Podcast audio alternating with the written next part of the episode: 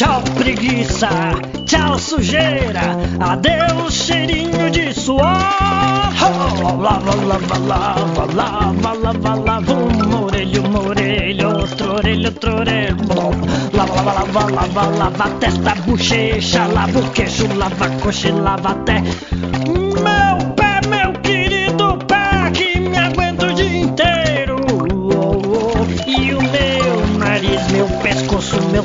tórax, o meu bumbum e também o fazedor de xixi. Oh! Olá, ouvintes do Não Podcast PRJ, o podcast institucional do Instituto Politécnico da Universidade do Estado do Rio de Janeiro, localizado aqui em Nova Friburgo. Bom, bem-vindos a mais um episódio. Hoje nós vamos conversar sobre é, um projeto aí do professor Ratamero e, e que o, o, Simon, nosso aluno aqui, que já participou com a gente do podcast várias vezes, estão envolvidos. A gente já, em episódios passados, a gente já deu até uma palhinha dele lá no episódio de bolsas, etc. E vamos conversar mais sobre esse projeto e falar, explicar o que, que é e tal, que pareceu bem interessante. Aqui com a gente para falar disso, obviamente, está, está o professor Ratamero. Fala aí, Ratamero, beleza? Tudo bem, pessoal? Boa tarde. Obrigado pelo convite aí. Vamos conversar um pouco sobre esse assunto, sim. Estamos aqui também com os irmãos França. Fala aí, Simon e Alisson, beleza? Fala, galera, ouvintes do Não Podcast IPRJ. Se liguem nos últimos episódios, hein? Estão cada vez melhores. Fala galera, beleza? Boa tarde, bom dia ou boa noite, hora, dependendo do horário, né? É, prazer estar aqui mais uma vez com, com vocês e hoje vamos discorrer sobre o novo projeto que eu estou com o professor Ratamero e estou muito ansioso por isso. Tem um tempo já que a gente estava querendo marcar. E aqui com a gente também para bater um papo, professor Guilherme. Tudo bom, Guilherme? Opa, beleza. Obrigado pelo convite. Gosto muito do podcast. Acho uma iniciativa fantástica. Vamos ver aí se contribui para o debate. Então, beleza. Vamos começar aí. Ratamero, explica aí para a rapaziada aí como é que, que é o projeto, o que, que consiste. O, o, Simon já deu uma palhinha lá no episódio de bolsas, mas começa aí explicando o que, que é aí. Certo. É, tá bom, eu vou explicar um pouco como é que nasceu essa, esse projeto, como é que ele está caminhando, quais são as perspectivas futuras aí. É, esse projeto começou com alguns engenheiros lá da Dennis Group, inclusive tem ex-aluno do IPRJ, aluno, é, ex-aluno no caso, que já é engenheiro, atuante na, na Dennis Group. A Dennis Group é uma multinacional, ela lida muito com o setor alimentício, no ponto de vista de projetos e implementações de plantas, tá? É, de, de indústrias do setor alimentício, mas também mexe com higiene, beleza, também a nível de plantas industriais e tal. Então, é uma empresa multinacional que tem muitas vertentes de trabalho e tem braços em vários países do mundo, né? Então, nós é, tivemos um contato através do professor Silva Neto, da empresa Denis Group, mostrando interesse de aprofundar conhecimento a respeito de transferência de calor em processo de fabricação de sabonete glicerinado. É, eles precisam entender melhor, identificar melhor algumas características é, físicas, né, em transferência de calor desse material glicerinado, para auxiliá-los exatamente no projeto de sistemas de fabricação mais, mais eficientes, no caso, mais, mais efetivos, né, no processo de fabricação, evitando alguns problemas de fabricação até do, do próprio sabonete. Então, nós começamos a olhar com mais atenção para essa necessidade da empresa começamos a buscar alternativas para dar a eles as informações que eles precisam. Né? É, bom, mais especificamente, a gente hoje está trabalhando com condutividade térmica do material glicerinado. É, existem umas faixas de temperatura que são de interesse da empresa para que a gente trabalhe em cima, né? identificando condutividade térmica nessas faixas de temperatura. E enfim, dificuldades técnicas foram aparecendo. O problema não é tão simples quanto parece, porque nós começamos a perceber, através até de ensaios que realizados por, por uma empresa de São Paulo, é, trazendo, trazendo alguma informação, alguma luz sobre a condutividade térmica do material, é, nós fomos descobrindo que o material é extremamente isolante termicamente. Então a gente está num limite, digamos assim, experimental muito difícil. A gente está de tentando determinar condutividade térmica de um material que é bastante isolante, tá? Então, os primeiros ensaios, nós criamos um sistema de ensaio, começamos nos primeiros ensaios a obter alguns números. Esses números aparentemente não estavam bons, e aí nós viemos ao longo do tempo, aí entrou o Simon na história, bolsista de, é, de extensão no projeto. Esse projeto acabou se tornando um projeto de extensão da UERJ. E o Simon veio aí nos ajudando, nos auxiliando a refinar esses experimentos. E a gente tem obtido recentemente resultados bem mais interessantes, bem mais consistentes, especificamente para a condutividade térmica do material. E, inclusive, estamos desenvolvendo uma nova técnica, com potencial né, de uma nova técnica, exatamente para determinação experimental dessa, dessa condutividade térmica. E nesse momento nós estamos começando a vislumbrar a possibilidade de talvez até patentear esse processo, né? Então, até por conta disso, a gente não pode abrir muito, né? É, em relação a exatamente o que nós estamos fazendo, é, que técnica nós estamos usando exatamente, que parâmetros nós estamos amarrando. Podemos conversar sim, em termos gerais, assim, sobre os, os experimentos, sobre os encaminhamentos desse experimento, as possibilidades de progresso, mas a gente não pode entrar muito em detalhes também. Tá bom? Eu acho que assim é, eu dou aqui uma, uma pequena passada pela, pelo histórico do projeto. Não sei, talvez aí o, o Simon tenha algumas impressões aí que ele possa revelar para a gente também, algumas perspectivas dele em relação a esse trabalho, que realmente tem sido um trabalho bastante interessante, porque tem sido de fato um trabalho indústria e academia, né? É uma coisa que a gente carece de desenvolver mais aí nas universidades, no estado do Rio e tal. A gente precisa estreitar essas relações. Geralmente a indústria tem muita demanda, tá? E a indústria nem sempre tem tempo nem pessoal para fazer certas pesquisas específicas, entende?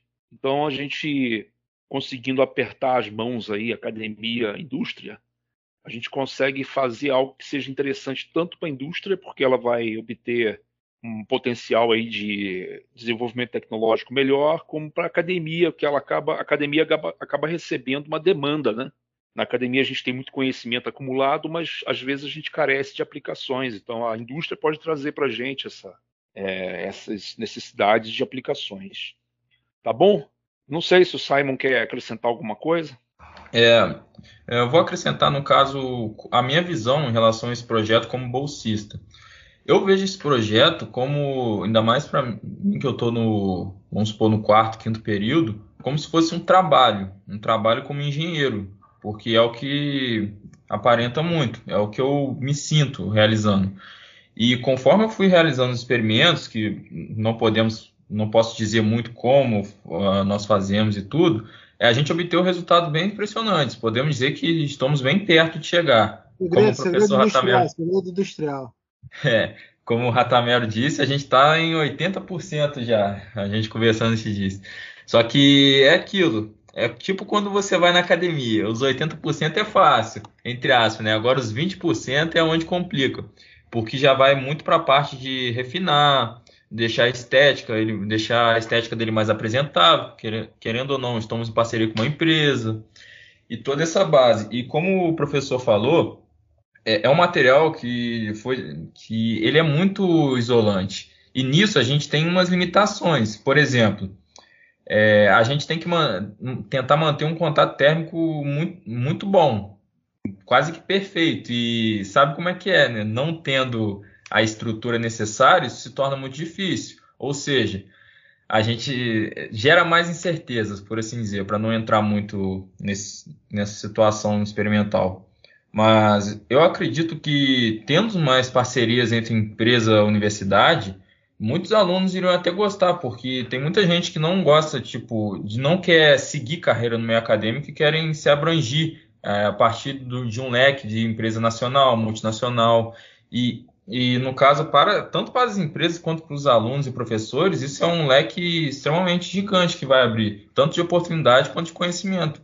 Porque imagina, um aluno ajuda, auxiliar num projeto que pode gerar tanto lucro quanto um benefício, não só para a empresa quanto, quanto para a universidade. Como uma patente, né? Isso, como uma patente, por exemplo, que, pô, tomara que a gente consiga. Mas imagina, ah, vai, é bom tanto para a universidade que vai poder dizer que ah, outras universidades podem se espelhar, no caso, né, outras faculdades, nossa, aquela universidade está em parceria com uma empresa, vamos ver se a gente consegue uma também. Isso estimula mais o aluno, que, por exemplo, o aluno que chega em primeiro período, começa, gente, o que, que eu estou fazendo? Que, e essa integral, essa derivada, para que, que serve? Ele, num projeto desse nível, tem vários até, existe vários projetos de extensão científica, até de extensão que tem esse leque, esse viés, mas não com parceria com empresas, sim num viés de aprendizado, por assim dizer. Eu acredito que expandindo esse leque, nós conseguiremos chegar num patamar muito bom para a universidade empresa, que vai agregar bastante, principalmente no país e no nosso sistema de ensino universitário. É, inclusive, eu diria que é o que o Simon está falando aí. Na verdade, para o aluno envolvido num projeto desse, eu acredito que seja uma oportunidade de ouro para que esse aluno ele já comece, mesmo durante um curso de graduação, a entender é, como você atua de fato como engenheiro numa empresa. Tá? Isso é um privilégio, digamos assim. Você já começa a desenvolver, o aluno já começa a desenvolver maturidade de como é que uma empresa funciona, como é que ela faz as demandas dela, como é que você tem de responder. Então, assim, é, talvez, Simon, você possa falar um pouco disso, como é que, você, tá, como é que estão as suas impressões em relação a esse contato íntimo como empresa, né? É, eu, pelo menos, vejo que em outras instituições que eu já passei, especialmente na Universidade de São Paulo, por onde eu passei, é muito comum acontecer esse tipo de interação e geralmente você tem nesse ambiente a geração de de engenheiros que já saem com uma formação mais solidificada no sentido profissional. O aluno já sai mais pronto para o mercado de trabalho, entende? Olha, professor, é, e sim, eu concordo com, com o senhor, e realmente, é, no meu caso, como eu estou em, em contato com a empresa, por mais que os nossos contatos dentro da empresa são ex-alunos, a que a gente já tem uma certa afinidade, você, eu, no meu caso, eu me sinto, não é como uma pressão, mas num estímulo de querer sempre apresentar da melhor forma, falar da melhor forma, fazer tudo da melhor forma, porque, querendo ou não, é como se eu fosse um engenheiro já trabalhando para essa empresa. Então, eu tento buscar sempre o meu melhor profissional. E isso agrega bastante, não só para o ramo profissional do aluno, como para o ramo de aprendizado. Porque isso estimula o aluno a até sair melhor na faculdade, por exemplo. Não, não, aí o aluno está lá, ele está, nossa, eu estou em contato com uma empresa, eu tenho que melhorar, eu tenho que melhorar meu CR, meu rendimento, eu tenho que estudar mais, eu tenho que procurar mais atrás. Isso faz o aluno se tornar até mais autodidata nesse sentido. Porque muitos problemas, até nesse próprio projeto, que eu tive que buscar por fora, conversar com o professor, conversar com meus colegas, é, sobre o que fazer, como fazer, entendeu? Isso é um, isso abrange demais é algo que eu poderia dizer que está me auxiliando bastante, não só para minha carreira profissional, quanto para de universitário. Isso, Simon. O Guilherme levantou a mão. Quer falar alguma coisa, Guilherme? É, sim. Então, qual é a minha visão?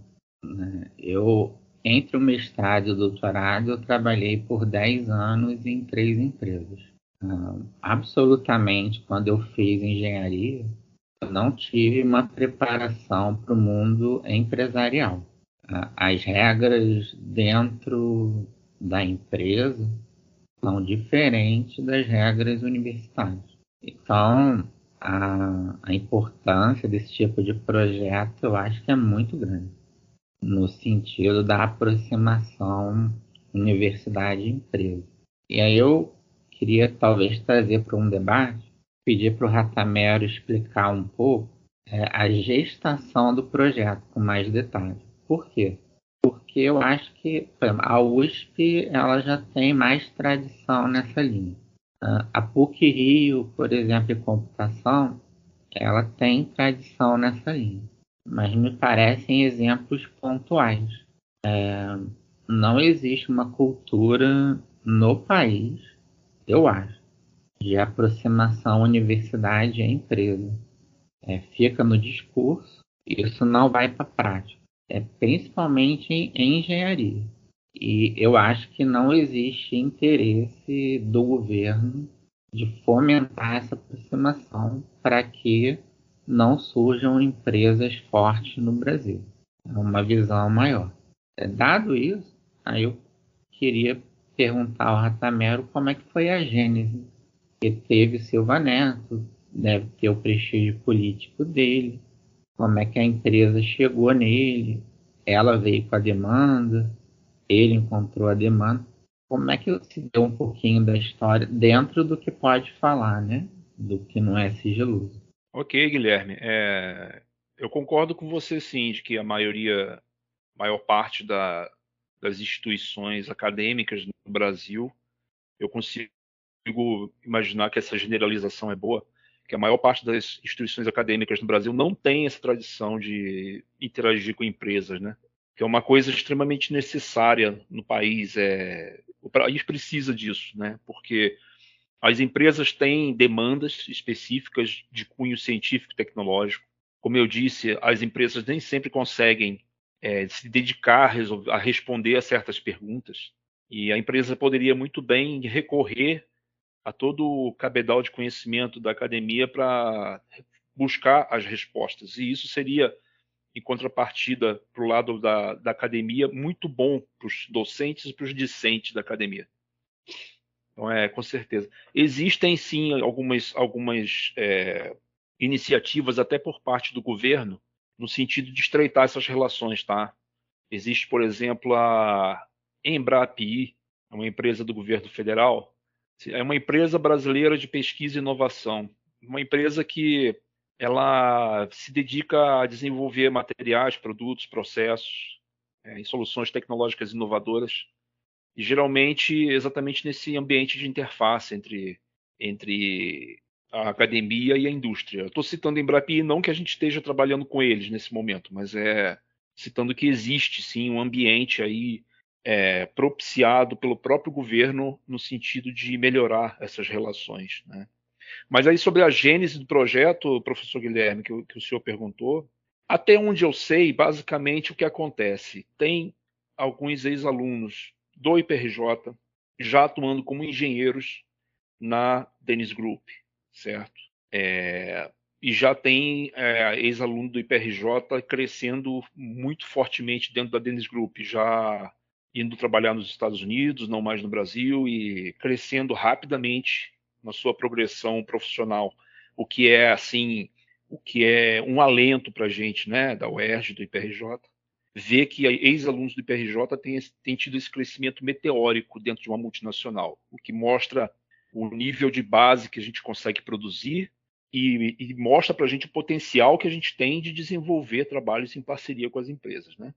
Então, até onde eu sei, essas, esses engenheiros da Dennis Group, é, incluindo engenheiros que não são ex-alunos do IPRJ, eles procuraram é, o IPRJ via professor Silva Neto, com algumas demandas específicas de cunho de desenvolvimento tecnológico. Né? Então, esse projeto especificamente, do material glicerinado, ele é um projeto que foi a mim apresentado pelo professor Silva Neto, porque ele teria, a princípio, um cunho bastante experimental, uma abordagem bastante experimental no seu desenvolvimento.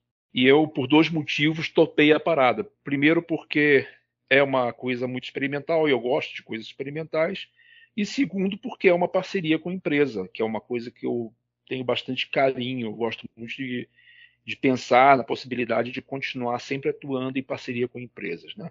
Então foi assim que nasceu a ideia e nasceu o projeto a gente conseguiu construir um primeiro protótipo de um dispositivo capaz de fazer medições indiretas, no caso da condutividade térmica do material glicerinado, e aí vem toda a história que eu já contei há pouco para vocês. Esse primeiro protótipo ele começou a entregar alguns resultados, que nós começamos a perceber que não eram bons resultados, e aí começamos a trabalhar forte num refinamento desse protótipo.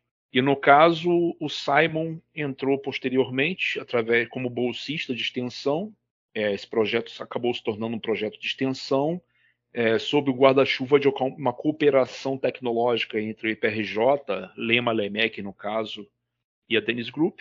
E assim esse projeto começou a se solidificar e se desenvolver e caminhar. Com a chegada do Simon, o Simon não porque ele está presente aqui, mas porque ele realmente é uma pessoa bastante dedicada e uma pessoa uma pessoa bastante focada nas suas missões e tal. Muitíssimo obrigado. Com a chegada do Simon, a gente conseguiu de fato é, despender mais tempo em cima daquele protótipo desenvolvido e começamos a refinar esse protótipo. E com esse refinamento, a gente está começando a obter resultados muito mais interessantes, muito mais consistentes. E a gente começa nesse de pouco tempo para cá vislumbrar a possibilidade de que a gente esteja desenvolvendo um novo processo, tá? Possibilidade, tá? É bastante complicado você afirmar que você está desenvolvendo algo novo, até porque uma simples pesquisa de patentes, de patentes que já existem, é, seja em processo, seja em produto, é uma coisa bastante difícil de fazer e bastante extensa. Então a gente está exatamente no momento trabalhando com essa ideia de inovação, tá? Otávio? É, então, cara, uma, uma dúvida que apareceu até quando o Simon estava explicando isso no outro episódio, e agora está me, me aparecendo de novo. Por que, que esse projeto é caracterizado como projeto de extensão e não como projeto de pesquisa? Porque, assim, na minha visão de projeto. É, assim, tem o um lance da. O projeto de extensão na UERJ, a gente sabe que é uma parada muito ampla, né? Então, muitas coisas se encaixam em extensão na UERJ. Mas, cara, sei lá, isso aí não. não... Porque, assim, é... o, que, o que, que a comunidade em si está envolvida nesse projeto para caracterizar ele como um projeto de extensão, entendeu? É isso é a minha dúvida. É, é, é... É, Otávio, a minha visão, a minha visão é a seguinte, eu não sei se eu estou completamente correto nessa visão. O que, que é comunidade? Né? Comunidade é só o povo civil ou a comunidade também são outras instituições que não o IPRJ? Ah, mas então, só falando que é só uma dúvida mesmo, porque é, a UERJ aprovou o, proje o projeto, deu bolsista, então para a UERJ também é um projeto de extensão, entendeu? É, é, é, a, a, dúvida é minha, assim, do o que que seria, por que que isso aí se encaixaria no projeto de extensão, entendeu? Então, o meu, o meu entendimento é que empresas são comunidade externa, tá? Empresas são comunidade externa também. Então, se você está trabalhando em parceria com uma empresa, você já está fazendo extensão. Esse cunho de pesquisa, na verdade, ele, em relação ao trabalho que nós estamos desenvolvendo agora, ele começa a ter essa cara de pesquisa, digamos assim, de muito pouco tempo para cá, né? Porque até então a gente estava simplesmente repetindo uma tecnologia muito conhecida historicamente, aplicando essa tecnologia num problema que a gente queria resolver junto com a Dennis Group. Então agora, como a gente está desenvolvendo aparentemente, está conseguindo desenvolver algo novo, aí sim, aí isso começa a ter uma cara de pesquisa mas ainda assim não deixa de ser extensão, porque é, eu, pelo menos, acredito que comunidade externa pode ser também instituições externas como empresas, né? É, não. Inclusive, a gente quer. Já estou querendo, desde o ano passado, isso, gravar um episódio sobre extensão na UERJ, né? Porque é um conceito que, para mim, é muito vago, cara. O que é extensão na UERJ, assim. E é, tá difícil de marcar, né? Porque eu queria marcar com algumas pessoas específicas, mas está complicado. Mas eu estou querendo gravar um episódio sobre isso. O que, que seria extensão? É, não, a tua visão eu acho que tá faz sentido, cara. Faz bastante sentido, assim. É, legal, legal, legal. Guilherme, fala aí. É, não, então.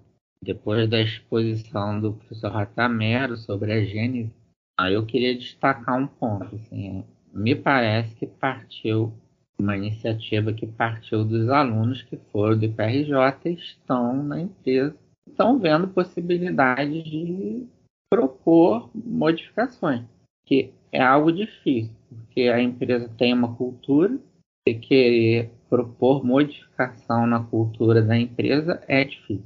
E tem que ser feito com cuidado. Nesse ponto é que eu acho que o apoio acadêmico é muito importante. E aí eu deixo uma reflexão, porque eu acho que falta no IPRJ algum setor que cuide da informação referente aos alunos que saíram.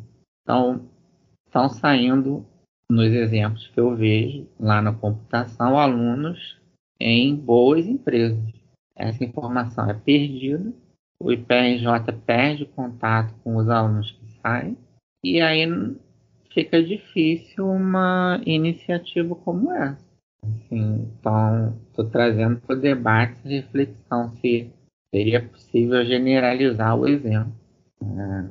Estreitando mais o contato com os ex-alunos, porque aí eles trariam problemas das empresas, poderiam tentar ser resolvidos com a universidade, já que a empresa não tem fôlego para fazer pesquisa. Olha, eu concordo com o que o, o senhor falou, Guilherme.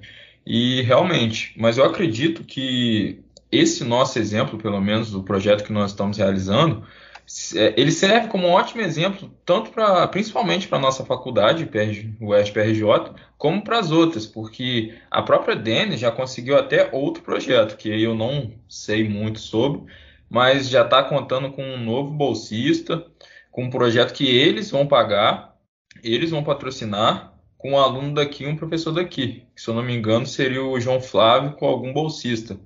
Porque eles gostaram bastante, estão gostando bastante de como está o andamento do nosso projeto, da determinação da constante térmica do material glicerinado.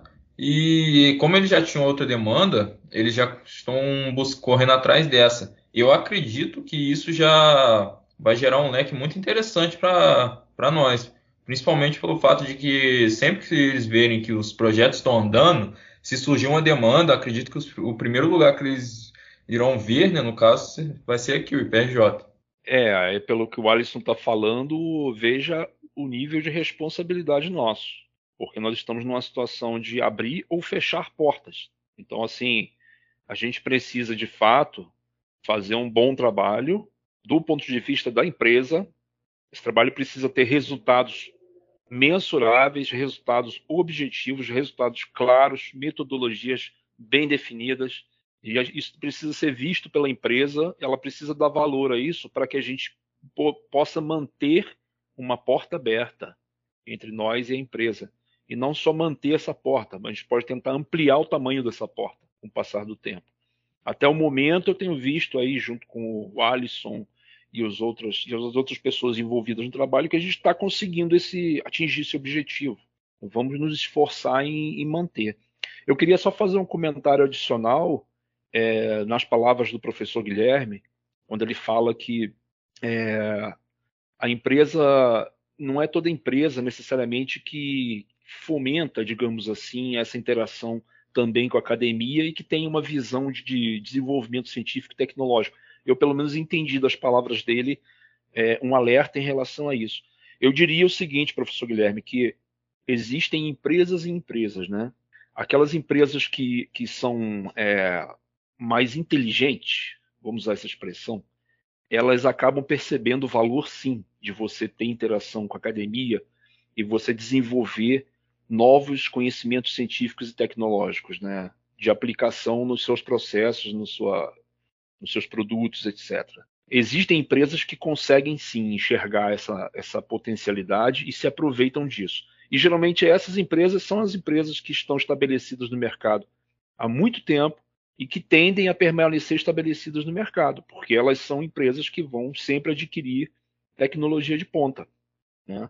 Então, o empresário que quer crescer, que ele quer abrir mercado para ele, para a empresa dele, quer crescer nesse mercado, em determinado nicho de mercado, ele precisa estar atento para isso também. Ele precisa estar atento para essa possibilidade de crescimento, né? de parceria com a academia, no caso. Eu, por exemplo, trabalhei 10 anos numa multinacional e, inclusive, essa multinacional tinha um programa anual explícito para inovação feita pelos seus engenheiros. Se chamava Innovation Challenge. Então, tinha frequentemente lá esse programa sendo lançado e os engenheiros eram estimulados a apresentar para a direção, para o alto escalão de engenharia da empresa, as suas ideias inovadoras, é, baseadas muitas vezes, originárias muitas vezes, do seu próprio trabalho lá com a engenharia que você estava fazendo no dia a dia. Né?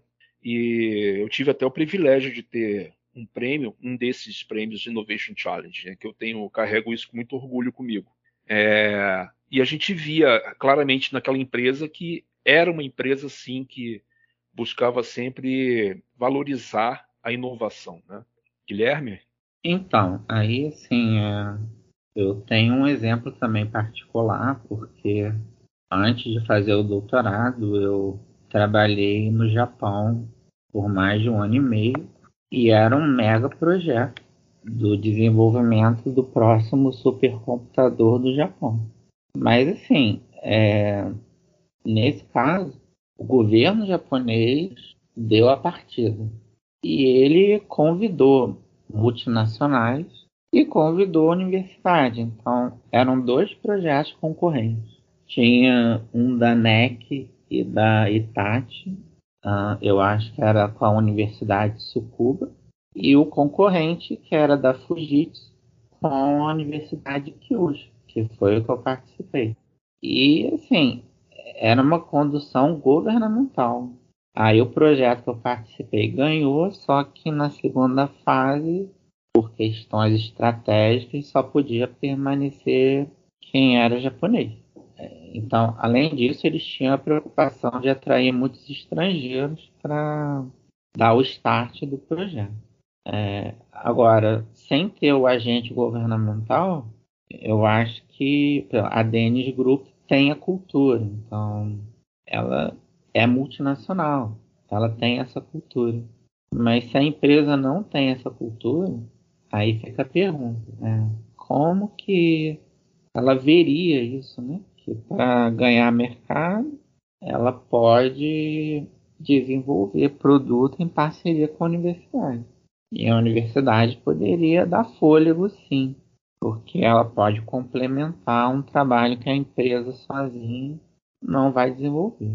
Então, o que, que vocês acham? É, eu concordo com você que no caso japonês que você acabou de citar, a gente está vendo aí a, a interferência estatal, né, o incentivo estatal num desenvolvimento específico, certamente estratégico para eles, né, senão eles não teriam essa, essa disposição de fazer esse, esse empreendimento. A gente, a gente tem, como eu disse, a gente tem Embrapi e tem outras iniciativas do governo federal do Brasil, mas a gente precisava ter mais, de fato. A gente precisava ter esse, por parte dos governos no Brasil, também essa visão de integrar e valorizar essa integração de indústria-academia. Porque, gente, olha, é, tem muito economista que diz isso. O que gera riqueza é, no fundo, é desenvolvimento tecnológico, não tem jeito. Isso gera riqueza. É, ficar sem desenvolver tecnologia num país é ficar para trás muito rápido, ainda mais nos dias de hoje, que tudo anda muito rápido. Acho que vocês sabem disso, não preciso estar falando então a gente precisa de fato estar tá trabalhando muito nesse sentido, trabalhando cada vez mais forte nessa direção, né, Guilherme? É, então, vou complementar, porque aí eu vou me basear nos dados que eu tenho, né? Que são passados por economistas que eu acompanho. Então, eu vou acreditar na veracidade do que eles relatam. É, na década de 70, a indústria tinha em torno de 35% de peso no PIB. Hoje a indústria está com 10% de peso no PIB. Quer dizer, cada ponto percentual, né? Aí você fala um ponto percentual já é troço pra caramba. Então imagina sair de 30, 35 para 10%.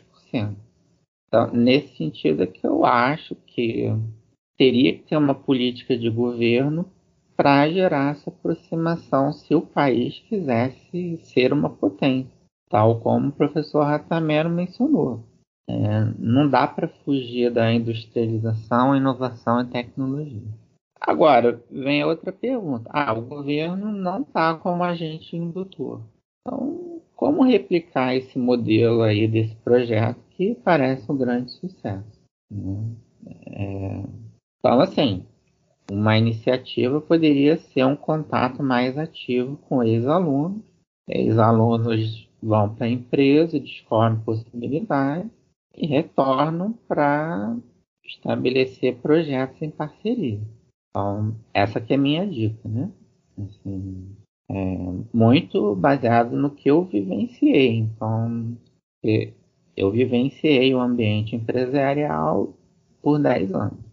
E, e dá para ver, assim, tem empresa que eu trabalhei, multinacional, a cultura não é desenvolver nada aqui. Desenvolvimento está todo ligado à universidade americana. Era uma parceria muito forte lá fora. A empresa aqui só queria fazer venda.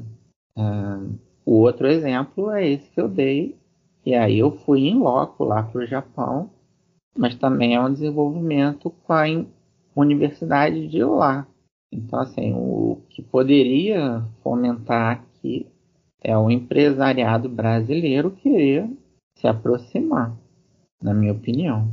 É, se o governo não faz essa indução, é, a UR poderia tentar fazer sim. E eu acho que não acontece. No caso lá de Friburgo, né? Então é uma questão para pensar. É, Guilherme, você me fez lembrar quando, quando eu fiz doutorado na Escola Politécnica da USP, eu fui fazer umas disciplinas né, que são obrigatórias de fazer no programa de pós-graduação lá da USP. Eu lembro de uma, uma turma que eu tinha, que eram poucos alunos, eram uns 10 alunos mais ou menos, mas era impressionante, sabe o que, Guilherme? É, eu trabalhava na época nessa multinacional que eu te falei, e esses outros colegas meus, todos eles eram, todos fazendo doutorado, todos eles eram engenheiros de alguma empresa. Tinha engenheiro da Gerdau, tinha engenheiro da Fiat, tinha dois engenheiros da Fiat, por sinal.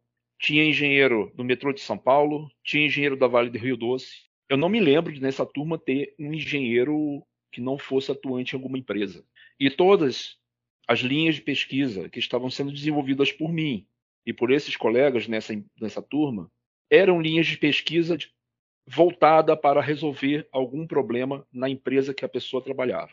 Então você consegue potencializar é, o trabalho é, a nível de academia de um doutorado, por exemplo, aproveitando exatamente uma demanda da empresa. A empresa vai, cede o funcionário para que ele gaste aquele tempo para fazer o seu doutorado, sua pesquisa a nível de doutorado, porque ela sabe que ela vai ter respostas em relação a certas demandas tecnológicas dela.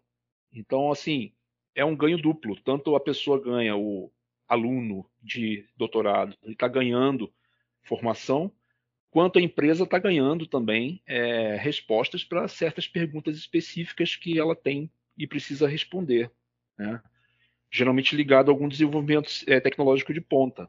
Né? Numa escala bem, bem mais, é, mais abaixo, digamos assim, o que, que eu estou começando a me esforçar em fazer junto dos alunos do PRJ?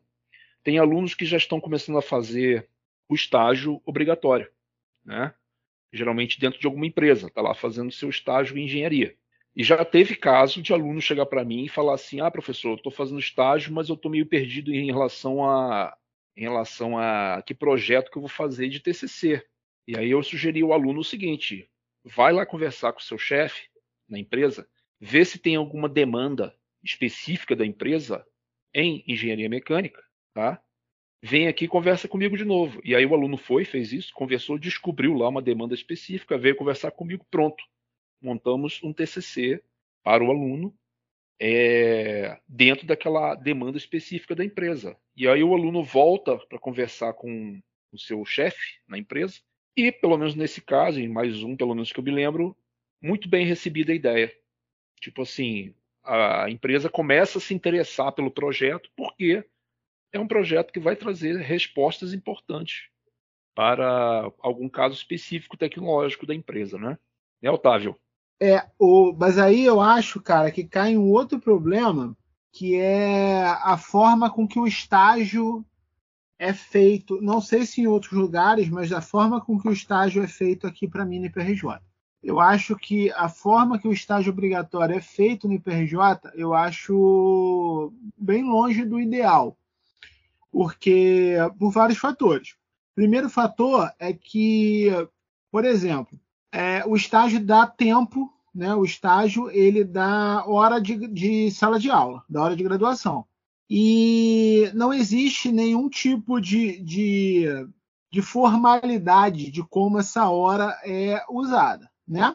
Então, assim, é, eu acho que essas horas de estágio deveriam realmente, como conta a hora de sala de aula, teriam que ser, digamos assim, aulas mesmo né? mesmo que você fizesse tipo reunião com todo mundo, todos os alunos que estão fazendo estágio, para uma troca de experiência, para uma conversa, para algo do tipo. Esse é o primeiro ponto que eu, que eu tenho em relação à questão do estágio.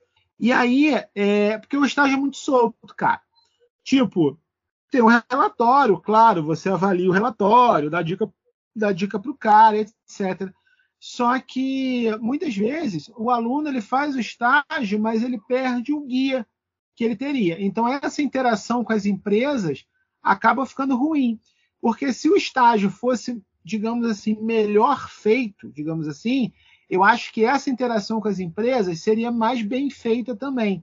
É, teria mais uma, uma, uma questão assim de tipo assim, ah, o aluno fez o estágio, ele quer realmente, ele quer manter o vínculo com essa empresa, ele quer colaborar com essa empresa, então ele correria atrás disso, por exemplo, que você está falando, de, de, interagir com a empresa, de ver o que a empresa está precisando, de repente fazer um TCC direcionado para aquela empresa que ele está trabalhando. Só que como é tudo muito solto, é, eu, isso é muito difícil de acontecer, cara. Eu acho assim que, inclusive, a gente pega alguns estágios que é, a gente usa até boa vontade, entendeu? De, de ver que aquele estágio está sendo feito em engenharia mecânica, sabe? Claro que a gente até falou, já teve episódio sobre engenharia mecânica, a gente falou do, do leque de possibilidades que engenharia mecânica fornece, etc. Mas tem uns estágios assim que tu olha assim e tu fala, ué, isso é engenharia mecânica, sabe? Então, assim, é, eu acho que o estágio, do jeito que o estágio é feito no, no IPRJ, favorece é, é, esse aluno ficar perdido, entendeu? Claro, não é todo aluno que vai querer fazer um TCC voltado para a empresa, né? A gente tem engenharia mecânica seguindo para o ramo acadêmico, a gente tem engenharia mecânica para várias vertentes diferentes. Mas eu acho que essa esse exemplo que você deu é legal, só que poderia ser algo feito por mais gente. E poderia ser algo feito até é, pela disciplina de estágio em si entendeu? Eu acho que falta um pouco disso, falta um pouco dessa, dessa, dessa interação. E até, por exemplo, eu, eu já fui orientador de estágio de alguns alunos. Tudo bem, a gente corre atrás para ver, para entender, para fazer. Só que, por exemplo, por que, que eu sou orientador de estágio se eu nunca fiz estágio na minha vida? Entendeu? Tipo, eu fiz física, eu, eu, fiz bacharel em física. A licenciatura, que era para fazer os estágios de licenciatura, que inclusive não tem nada a ver com estágio de engenharia mecânica, eu nem fiz, porque eu sou bacharel. Então, por que que eu, é, qual é o, qual é o gabarito que eu tenho para ser orientador de estágio de alguém, entendeu? Entendeu o que eu estou falando? É, é, eu acho que essa questão do estágio no IPRJ é muito esquisita, cara. Isso aí tinha que mudar de alguma forma. Eu já conversei com alguns professores, nenhum se mostrou é, é, é Muitos, muitos não concordam comigo, outros professores é, concordam comigo, mas acham que o modelo é muito difícil de ser mudado, mas que eu acho esquisito, eu acho extremamente esquisito. Entendeu? Estou levantando outro ponto aí do estágio, aproveitando tua fala aí do estágio do TCC, dessa interação com a empresa, que eu acho que essa questão de estágio no IPRJ é muito esquisita, cara. Eu, eu acho assim, não sei como é que são em outras universidades, tá? mas no, eu tenho experiência só de licenciatura, né? Porque eu fiz quase licenciatura toda, só não fiz os estágios, mas eu sei como é que funcionam os estágios na, nas licenciaturas. É, e é fácil, porque você lá você está fazendo estágio como professor e você tem um professor orientando seu estágio como professor. Então, faz sentido. Agora, aqui, do jeito que é feito no IPRJ, eu acho muito estranho, cara. Extremamente estranho. Só vou deixar. Só vou deixar isso, não sei qual a opinião de vocês, mas só vou deixar isso no ar, porque eu acho esquisito demais isso aí, cara. É, Otávio, eu vou comentar rapidinho que o Guilherme quer falar. O... Eu concordo com você, eu tenho visto alguns alunos reclamando um pouco dessa dinâmica do estágio no IPRJ, mas é aquele negócio, é... eu acho que a impressão que eu tenho é que por bastante tempo o aluno de engenharia no IPRJ, ele, ele foi bastante conduzido, digamos assim, a seguir uma carreira acadêmica.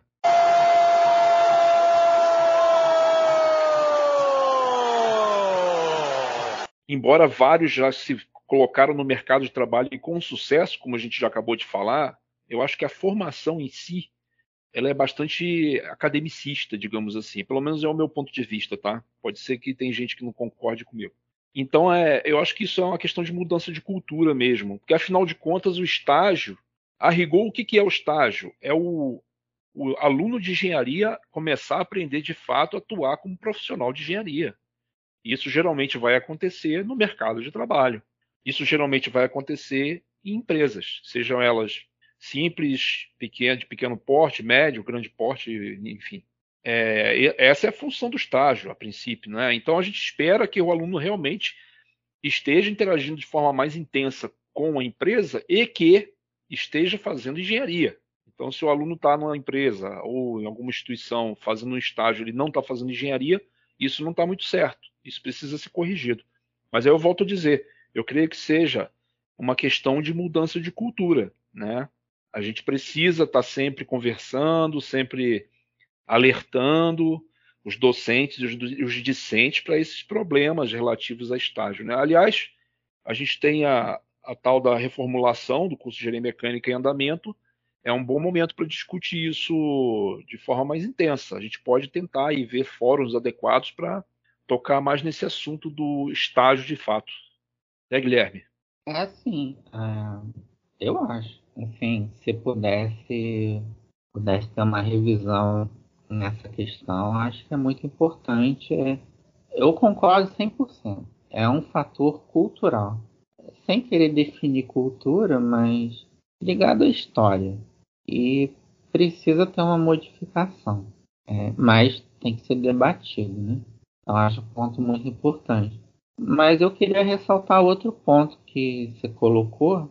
Eu acho uma ideia fantástica, assim, como gênese dessa parceria o IPRJ tem uma pós-graduação forte. Né? Poderiam alunos ser oriundos de empresas, como você citou o caso lá na USP.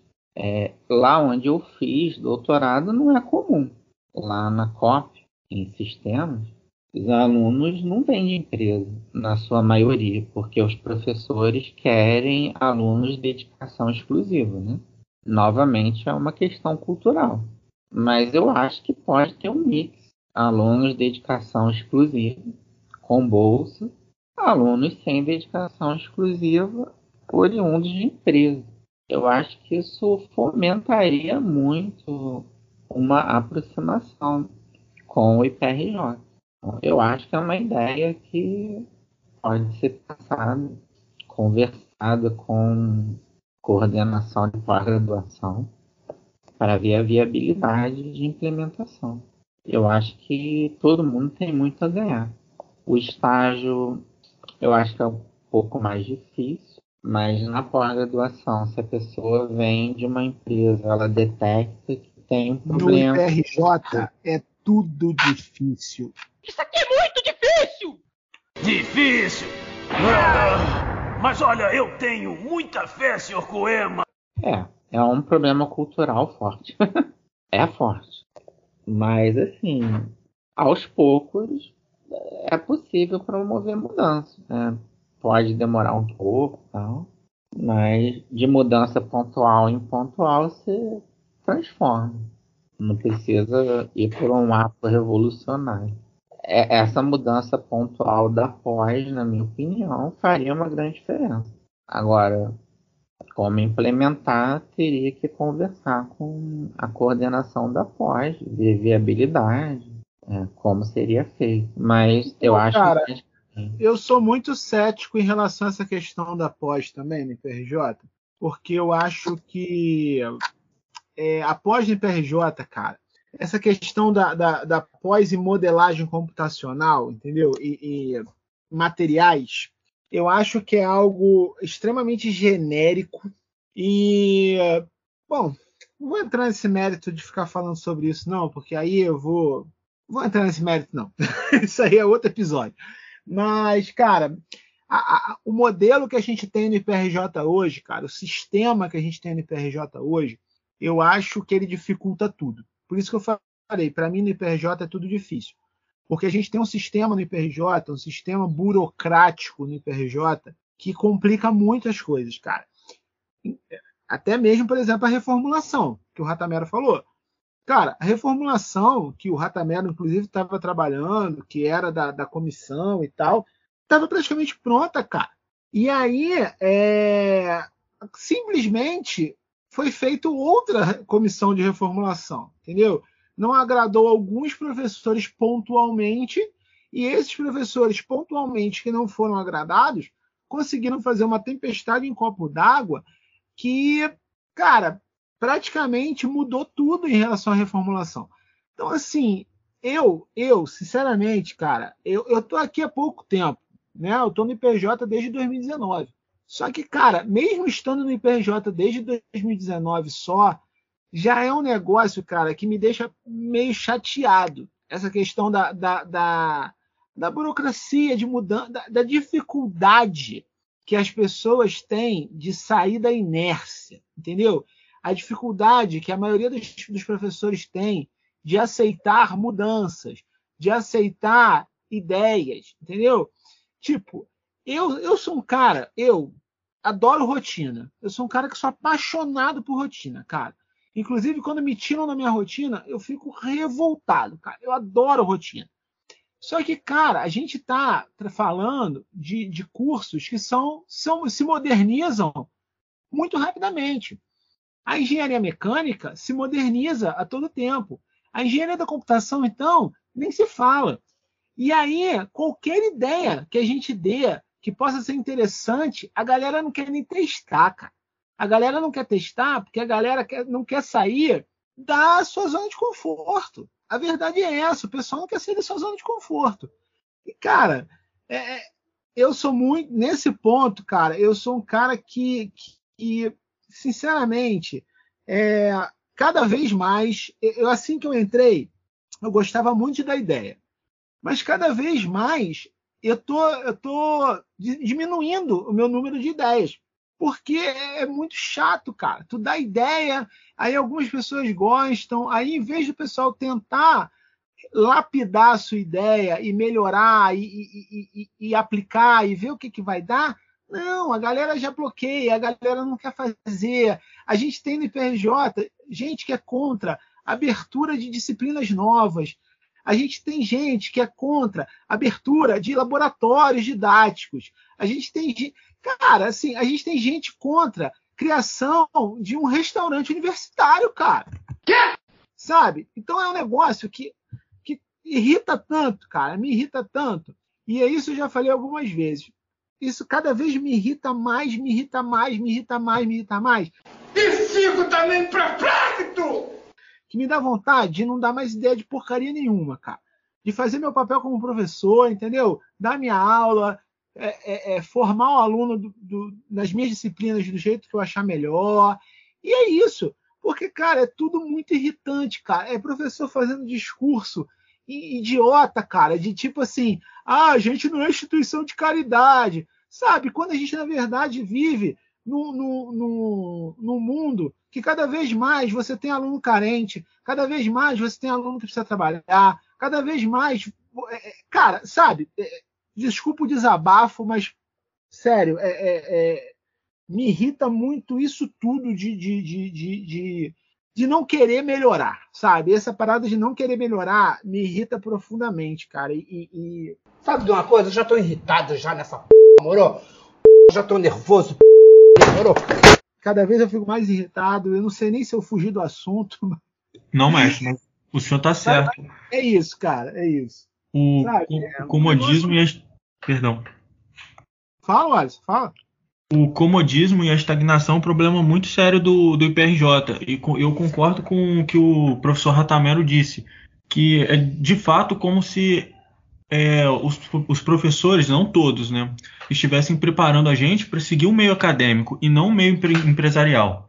E eu não tive o privilégio ainda de ver meu irmão atuando no laboratório, mas eu, eu vejo ele aqui em casa e vejo como é que é o trabalho dele. Eu acho isso muito incrível, porque é de fato como se ele estivesse inserido nesse meio e trabalhando como, como um engenheiro de verdade, um engenheiro formado, no, atuando numa empresa. E eu, eu acredito que isso seja um, um conhecimento que ele vai receber, já este, está recebendo, né, um conhecimento muito considerável, tipo uma experiência que vai pô, afetar ele muito positivamente no, no final da carreira dele. Eu acho isso, por exemplo, só quem tem essa, só quem tem a possibilidade de participar de um projeto desse é que tem esse, essa experiência e, e, tudo, tudo mais. Ou seja, quem não, não, não participa de um projeto de extensão como esse vai, vai seguir o meio acadêmico ou vai ser meio que preparado para isso. Mas, vai... eu, eu acho que até a questão do meio acadêmico, cara, eu acho que não é bem assim, não, cara. Porque você pega assim, engenharia mecânica, tá? Engenharia mecânica, beleza. O cara fez engenharia mecânica com foco de ir para o meio acadêmico. Para ir para o meio acadêmico, ele vai precisar de um mestrado e de um doutorado. Ou só o doutorado. Se o cara for muito bom, ele pode fazer o doutorado direto, por exemplo. E pensa só na IPRJ. O cara vai fazer engenharia mecânica e vai fazer, por exemplo, um doutorado em modelagem computacional, digamos assim. Para o cara entrar no meio acadêmico, ele vai precisar, por exemplo, de um concurso que aceite a modelagem computacional que ele fez, cara. Sabe? Senão ele não consegue. Se ele pega, por exemplo, um concurso, mesmo para a área acadêmica, se ele pega um concurso, digamos assim, engenharia mecânica, com doutorado em, em que seja, sei lá, tô, posso estar falando besteira, mas engenharia mecânica, que não, não esteja especificado, por exemplo, que podem ser áreas afins e não aceite a modelagem computacional, por exemplo, o cara vai fazer o quê? Entendeu? Então, é, essas paradas, cara, tipo, então eu acho que no IPRJ o problema não é só o preparo para o meio acadêmico. Eu acho que o problema no IPRJ é um problema é, é, cultural, mas é um problema cultural que remonta lá dos tempos que o IPRJ não era o ERJ. Tá? Eu acho que é um problema cultural que remonta da origem do IPRJ, que muitos professores, principalmente os professores mais antigos, eles ainda veem o IPRJ como uma instituição de pós-graduação e não uma instituição de graduação. Então, eu acho esse problema, para mim, é muito mais grave, porque é, é, é, é, uma galera que não quer sair dos moldes que, que o IPRJ foi criado. Eu, inclusive, já falei isso aqui algumas vezes, inclusive a sigla IPRJ me incomoda, porque o IPRJ não é Instituto Politécnico do Rio de Janeiro, é um Instituto Politécnico que pertence ao ERJ. Essa sigla IPRJ é uma sigla que continua sendo por origem histórica, só que causa confusão porque você, por exemplo, você, o aluno, ele bota IPRJ e escreve lá Instituto Politécnico do Rio de Janeiro. Só que ele já não é Instituto Politécnico do Rio de Janeiro há quase 30 anos. Entendeu? Então, assim, eu acho que o problema do IPRJ é muito mais grave do que só o problema de preparar para o meio acadêmico e preparar para o meio, meio profissional. Eu acho que o problema do IPRJ é um problema cultural, mas é um problema cultural e histórico. É, eu acho que a galera aqui ela não se moderniza, ela não aceita novidade, ela não aceita mudança, e isso é muito sério, cara. Isso é muito grave. É, é a minha visão, por exemplo, do PLJ. Isso me incomoda pra caraca. Fala, Guilherme, que levantou a mão aí, eu tô falando pra caraca. É, eu concordo. Existe essa questão cultural, é difícil. Mas também, assim, é, na parte da computação, assim, é, quem está se formando está conseguindo bons empregos, mesmo com essa bagagem cultural, acadêmica e de modelagem computacional. Então, assim, é, acho que aos poucos dá para contornar. É difícil, tem muita resistência.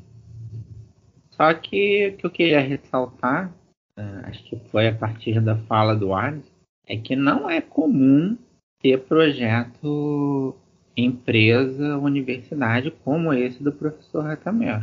Então, por exemplo, ele citou o exemplo da USP, então são exemplos pontuais, eu acho. A, USP é uma questão cultural também. Então, a USP vai ter essa cultura. Acredito que a Unicamp tem. A PUC do Rio em computação tem. É, lá no Nordeste, é, em computação, a Federal de Pernambuco Sim, tem um centro de inovação e tecnologia ligado à universidade. Isso foi construído. Aí você pega o departamento lá, eu estava vendo uma chamada de concurso para professor. O departamento tem 90 professores de computação. 90. Então, assim, é, outro problema é questão do número de professores de departamento, no caso da computação é limitado. Dificulta ainda mais a mudança cultural. É, e aí eu estou tentando trazer para o debate possibilidades de pensamento sobre aproximação com a empresa. Mas vai esbarrar numa questão. Ah, se o professor nunca vivenciou a realidade de uma empresa, como é que ele vai se aproximar de uma empresa? Porque ele vai querer dar pitaco em como a empresa tem que conduzir o processo e ele não tem a vivência da empresa. É, lembro, acho que foi o professor Francisco que falou que na Unicamp criaram um curso, eu acho que foi matemática computacional. Era um curso para parceria com a empresa. E os professores não tinham cultura da empresa. E aí, quando começou a ter aproximação, os professores começaram a dar pitaco como é que a empresa deveria se comportar. E, naturalmente, naufragou a proposta. Então, é assim, a distância é grande. É, a maioria dos professores, ou quase totalidade, não trabalhou no mercado. E aí vem essa questão: como é que vai fazer essa aproximação se o professor não tem a visão de como uma empresa funciona na prática, porque ele não vivenciou, ele é puramente acadêmico. Eu estou falando isso pela minha experiência. Eu passei 10 anos em empresas. Depois eu optei por seguir a área acadêmica, mas são visões, elas são diferentes, pode ter interseção, mas cada um está num campo de operação distinto. Não, essa falta de vivência, cara, não é um problema não só para a questão da empresa. Essa falta de vivência, é, na minha concepção, é um, é um, problema em geral. Assim, por exemplo, é, questão de ser professor, questão de dar aula. Eu vejo que falta vivência de sala de aula para muitos professores, entendeu? Tipo, o que, que, eu chamo de vivência de sala de aula? É, falta o cara ter, ter é, tem, claro, tem gente que consegue fazer, é, é, dar um bom curso e tal, mesmo sem a vivência de sala de aula, mesmo sem ter feito disciplinas pedagógicas, mesmo sem ter feito isso. Mas o que eu vejo é que, cara, muitos professores, a falta de vivência pedagógica, a falta de vivência de sala de aula, prejudica muito a aula do cara e prejudica muito o aprendizado dos alunos. Aí vem o que você falou também. A falta de vivência na, na no, no setor, na indústria, faz com que dificulte essa relação de, de, de convivência, né, de, de, aproximação com a indústria. Então, isso é importante.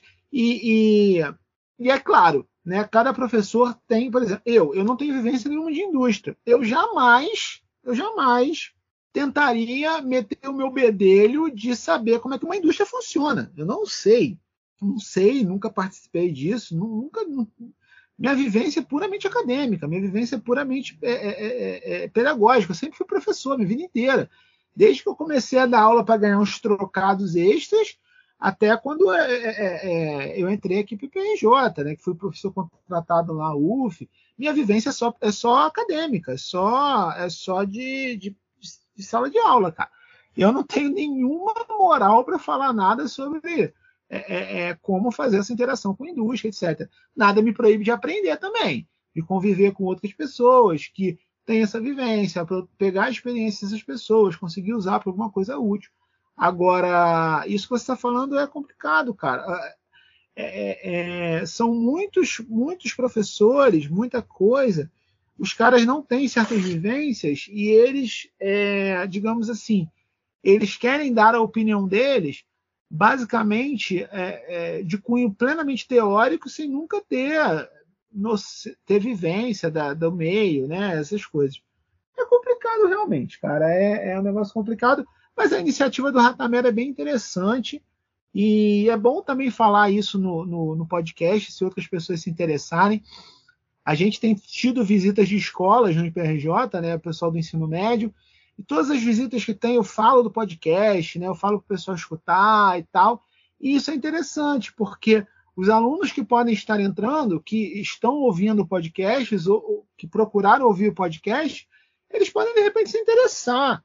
Entendeu? Então a gente tem uma nova geração entrando que pode já conhecer, saber que tem essas iniciativas, né? A iniciativa do Ratanero, de até alguns outros professores que eu conheço também que fazem essa iniciativa da, da convivência com empresas, etc. E isso pode ser uma coisa legal para essa galera que está entrando também, entendeu? A gente, é, é, e é aquilo. Cultura é um negócio difícil de ser mudado, mas é mudado com o tempo. Se você tem uma, uma, novas vivências, novas experiências, novas coisas, a cultura é, é, em si vai sendo alterada. Então isso é legal, cara. É legal a gente, a gente ter esse bate-papo e falar dessas iniciativas, etc. Eu acho bem interessante. É, eu não sei se vocês têm mais alguma coisa a acrescentar. A gente já tá, já bateu aqui uma hora, uma hora e pouco de podcast, de, de episódio. É, vocês têm alguma coisa que vocês queiram acrescentar ainda e tal? Para porque se, aí vocês podem fazer as considerações finais, acrescentar o que vocês querem acrescentar e a gente encerra. E de repente, futuramente, quando o projeto tiver mais resultados, mais coisas interessantes, puder, mais coisas puderem ser expostas ao, ao, ao público geral, a gente grava outro de repente. Vocês têm alguma coisa para acrescentar? Não, Otávio, quero agradecer o espaço aí novamente, né? Esse espaço bastante democrático do podcast. E, e procurei explicar um pouco né, desse projeto que é bem bacana, que está acontecendo. E estou aberto aí para conversar, para a gente tomar algumas ações em relação a, a esse estreitamento né, da, da relação da academia com, com a indústria, no caso, como o Guilherme falou, a gente tem, tem uma precarização progressiva da indústria no Brasil, e não é à toa que o PIB do Brasil se, se arrasta. A gente tem que olhar para isso com mais atenção. É, não é à toa que o PIB do estado de São Paulo é do maior do Brasil. Será por quê? Né? Então vamos pensar assim, nós que somos servidores públicos, que nós temos nosso salário pago com dinheiro dos impostos, esse dinheiro dos impostos eles tem que vir de algum lugar e geralmente ele vem é da produção da riqueza, né? Então a gente precisa ajudar aí a, o mercado, no caso, as empresas a, a serem mais eficientes no nosso estado e, e, ajudar essas empresas a produzirem mais riquezas, porque automaticamente a gente vai ter um retorno maior para o Estado e a gente vai conseguir não somente garantir nosso salário, digamos assim, a médio e longo prazo, como a gente vai também ajudar a ter a, o Estado ter recursos para aplicar dinheiro onde precisa aí, segurança, é, nas, nas coisas chaves que o governo devia deve olhar com atenção na segurança, saúde, etc. Tá bom? Beleza, beleza. Mas alguém quer acrescentar alguma coisa? É, então, eu acho que é um projeto muito bacana. Por isso que eu perguntei da Gênesis. eu acho que poderia se pensar em como generalizar. É que outras iniciativas parecidas acontecessem. É, me pareceu muito uma iniciativa de ex-alunos de PRJ numa empresa que pensa inovação. É um cenário mais restrito. Hum, como a gente pode generalizar no sentido de ter mais projetos nesse sentido, eu acho que caberia um debate. É, precisaria talvez de um apoio mais intensivo de quem está coordenando o PRJ, no sentido de promover essa direção agora. Vai esbarrar numa questão cultural, que acho que o Otávio destacou. Essa barreira cultural precisa cair, na minha opinião. Não vai cair instantaneamente. Eu acho que são pequenas ações ao longo do tempo esse somatório vai fazendo com que a barreira cultural caia, desde que venha pessoas com pensamento diferente. É, sozinho não dá para promover uma transformação cultural. É, verdade, concordo. É, Simon e Alisson, alguma coisa? Então, mestre, eu queria agradecer a participação de cada um de vocês, do professor Guilherme, do professor Ratamero, do meu irmão, o episódio foi muito bom, o projeto é muito interessante e se Deus quiser vai para frente, vai conseguir a, a, patente e vai dar tudo certo. E como sempre fugimos um pouco do tema, né, mestre, no finalzinho. Eu me revolto com muita facilidade, cara. Tá certo, mestre. Tem, tem coisa que é revoltante mesmo. é, quero agradecer a oportunidade, o convite, muito obrigado. Obrigado, professor Guilherme, obrigado, professor Ratamero. E assim que a gente tiver mais novidades, coisas que podemos dissertar sobre, a gente vem conversar mais sobre o projeto, porque acreditamos que ele possa nos abrir um leque muito mais interessante no futuro, por assim dizer, por enquanto. Beleza, então, pessoal. Então, muito obrigado pela audiência de todos. É... Um bom dia, uma boa tarde, boa noite para todo mundo que estiver ouvindo. E até o próximo episódio. Um abraço. Valeu! Pô, vocês estão ainda, cara?